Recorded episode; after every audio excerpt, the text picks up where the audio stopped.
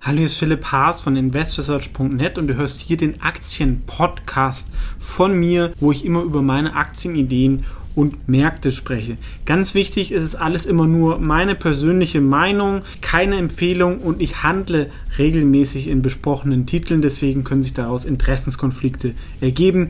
Einfach nur ganz kurz und jetzt viel Spaß in dem folgenden Podcast. Hallo, ist Philipp Haas von Investors TV. In diesem Video geht es um eine spannende Aktie, die jetzt mein neuer Favorit aus Russland ist, da ähm, sie ein spannendes Thema abdeckt, wächst, Dividende zahlt und auch ähm, vor allem dieses ganze Thema Neo-Banking, Mobile Banking, Direct Banking. Da gibt es relativ wenig Pure Plays, wo man investieren kann. Ja, viele sind Startups oder Direktbanken, gehören zu großen Banken, wo das dann nur ein kleiner Teil ist. Und das ist, denke ich, definitiv ein Thema, was die nächsten Jahre auch den traditionellen Banksektor noch mehr disrupten wird. Und dort zu investieren, ist, ist sicherlich attraktiv, wenn es nicht zu teuer ist und noch eine Branche, wo ich mich auskenne. Ähm, Banking oder Asset Management per se, man ist nah am Geld ähm, oder zum Beispiel Trading, auch wenn es dann in, an der Börse kracht, dann wird mehr gehandelt. Das heißt, dadurch können die auch krisensicher sein. Kreditrisiken natürlich nicht. Und eine Firma, die da wirklich auch produktseitig sehr, sehr top ist, kommt aus einem Land, was natürlich viele aktuell nicht anfassen wollen. Es wäre die TCS Group, auch bekannt unter Tinkoff. Ähm, das ist ein Entrepreneur, der schon einige ähm, Sachen in Russland gegründet hat auch mal ein Radteam gesponsert hat. Vielleicht kennst du davon der ein oder andere. Die Aktie kam dann natürlich einerseits mal wegen der Russland-Krise runter, andererseits der Gründer Tinkoff war auch mal US-Bürger, hat dann seine ähm, Staatsbürgerschaft zurückgegeben und da gab es jetzt zuletzt einen Steuerskandal und per se hat man natürlich in Russland als Bank immer ein politisches Risiko, vor allem wenn man halt produktseitig deutlich besser ist als die lokale Konkurrenz. Und das ist halt wirklich der Vorteil, dass sie keine Filialen haben ähm, und halt ein Ökosystem aufbauen, wie wir hier unten sehen. Ähm, produktseitig ist wirklich top. Ja? Wir sehen hier diese Mobile-App und sie wollen halt, dass man eigentlich alle Zahlungen ähm, als Privat Kunde, aber auch immer mehr auch als Firmen halt über dieses Tinkoff-System macht. Ein bisschen ähnlich wie N26 ist sehr zentriert auf die Kreditkarten. Das stellt natürlich ein gewisses Risiko dar. Ähm, allerdings der CEO ist nicht der Tinkoff, sondern ein Engländer, der davor von Visa kam und dort gearbeitet hat. Das heißt, die Verbindungen sind da sehr, sehr eng, was natürlich auch ein Vorteil ist. Ja, und wenn man nur nach Kundenzahlen geht, dann behauptet Tinkoff, sie sind die größte Online-Direktbank oder Mobile-Bank der Welt mit 9 Millionen Kunden. N26 hat ja vielleicht um die anderthalb, 2 Millionen, da gab es immer wieder unterschiedliche Zahlen, aber es ist definitiv natürlich deutlich größer und sie sind profitabel und haben auch ein breiteres Produktsortiment, allerdings halt auf Russland fokussiert.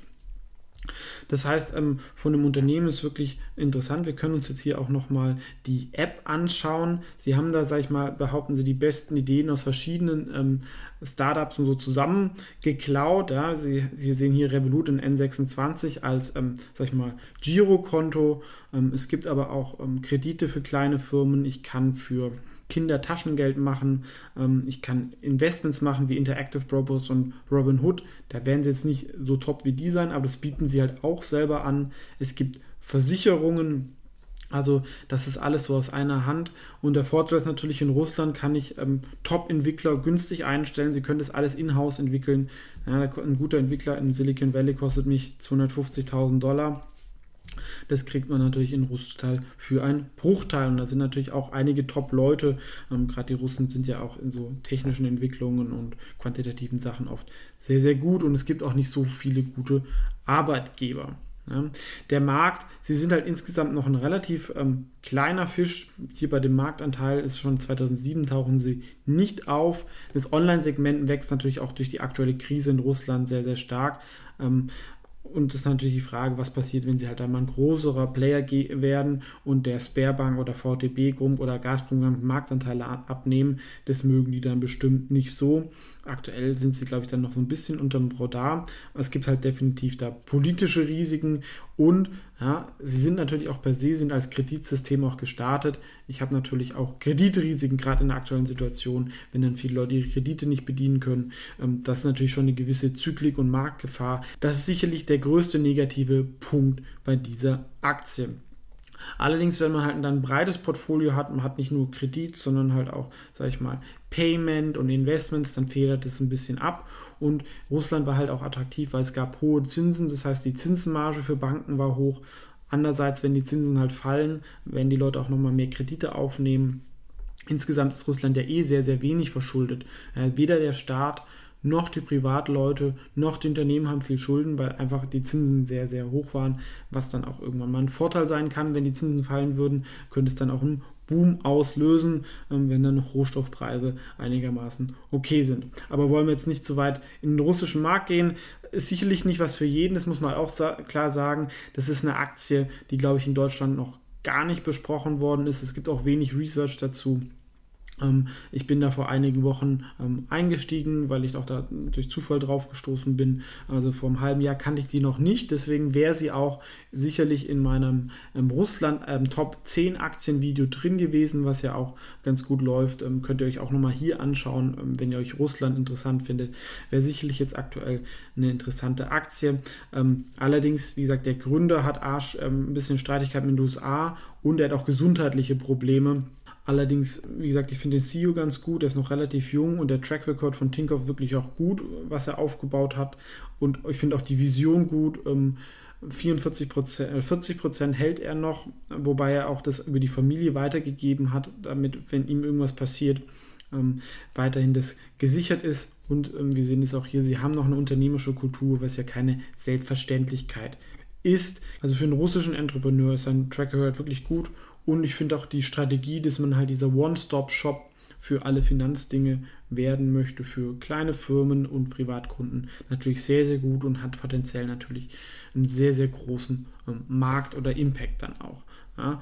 Und von den Finanzzahlen, wir sehen das hier, ähm, ist eine der besten Banken der Welt. Ja. Ähm, allerdings ähm, das ist halt wegen den verschiedenen politischen Risiken. Wir sehen hier doch ein starkes Wachstum hohe Profitabilität.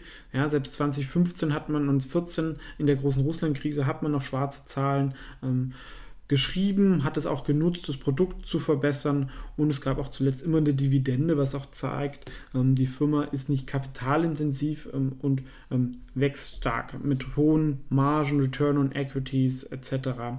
Also das gefällt einem schon sehr, sehr gut. Wenn wir sehen, ja, also 2007, glaube ich, war die Gründung ähm, und ähm, Return on Equity sind jetzt ein bisschen runtergegangen, aber ähm, dafür ist einfach ein starkes Wachstum da und auch in der aktuellen Situation die Kreditseite belastet natürlich, aber Trading ähm, sollte auch wie in anderen Ländern gut gelaufen sein. Ja, deswegen hat der Chart sich auch schon ganz gut erholt. Wäre natürlich ein Top-Pick gewesen, wenn man das 2015 eingesammelt hat. Ja, vielleicht auch noch zur Aktie. Ähm, es ist ein russisches Unternehmen, ist in London gelistet, aber vor allem in US-Dollar notiert. Ist natürlich ein bisschen komisch. War natürlich auch schon mal höher und glaube ich, kann sich auch noch gut entwickeln, wenn wir uns die Bewertung der Aktie anschauen. Das ist natürlich auch mit Schätzzahlen gearbeitet.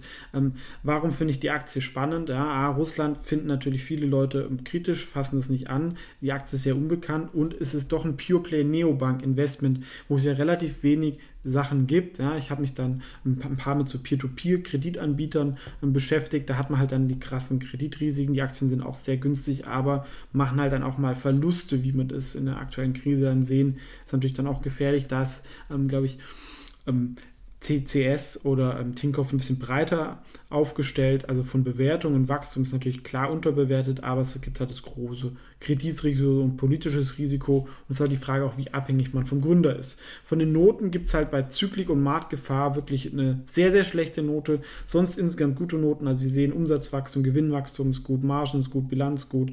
Ich finde auch Kultur und Strategie gut. Geschäftsmodell ist breit aufgestellt, Marke in Russland bekannt. Man hat dadurch noch einen gewissen Wettbewerbsvorteil, dass man keine Filialen hat. Da kommen wir zu einem Qualitätsunternehmen, obwohl wir in Russland gelistet sind und das wäre ein faires KGV von 20. Das aktuelle KGV kann sein, dass die Schätzungen dann noch ein bisschen ähm, zu optimistisch sind, aber wäre nur ein KGV von 8, weil es halt einfach noch so als normale Bank bewertet wird. Und da hätten wir nach dem ähm, fairen KGV, ich sage nicht, dass die Aktie in 1, 2 Jahren mit einem 20er tradet, aber wenn Russland sich mal wieder ein bisschen öffnet und das Wachstum da weitergeht, ähm, kann das natürlich sich auch mal in diese Richtung bewegen. Ähm, theoretisch würde ich sagen, ähm, von den Zahlen und den Risiken ist ein 20er fair. Und es wäre dann noch ein Kurspotenzial von 150 Prozent, was natürlich ordentlich ist und noch über eine Dividendenrendite von aktuell 4% ähm, versüßt wird, wobei da muss man natürlich immer achten, ähm, die kann auch mal ausgesetzt werden in der Krise. Gerade Banken, wie gesagt, sind zyklisch. Also ähm, interessante Aktien, hohes Risiko, meiner Meinung nach auch hohe Chancen, ist bei mir sowohl im Dividendendepot als auch im Wachstumsdepot, was es auch selten gibt. Denke ich, habe ähm, dargelegt, warum ich die Aktie spannend finde. Ähm, ihr werdet wahrscheinlich noch nicht davon gehört haben, aber natürlich auch gerne kommentieren. Ähm, einer meiner neueren Ideen ähm, aus dem Wachstums- und Dividenden-Echtgelddepot. Ansonsten vielen Dank fürs Zuschauen und ähm, wenn du immer natürlich neue Aktienideen oder auch die, meine absoluten Top-Positionen ähm, sehen willst, dann kannst du auch Member werden. Ähm, seht ihr auch auf meinem YouTube-Kanal, ähm, kostet 6 Euro im Monat und damit unterstützt du auch diesen Arbeit und kannst halt auch sofort dieses Video hören, wenn ich es hochlade. Ansonsten vielen Dank fürs Zuschauen und bis zum nächsten Video.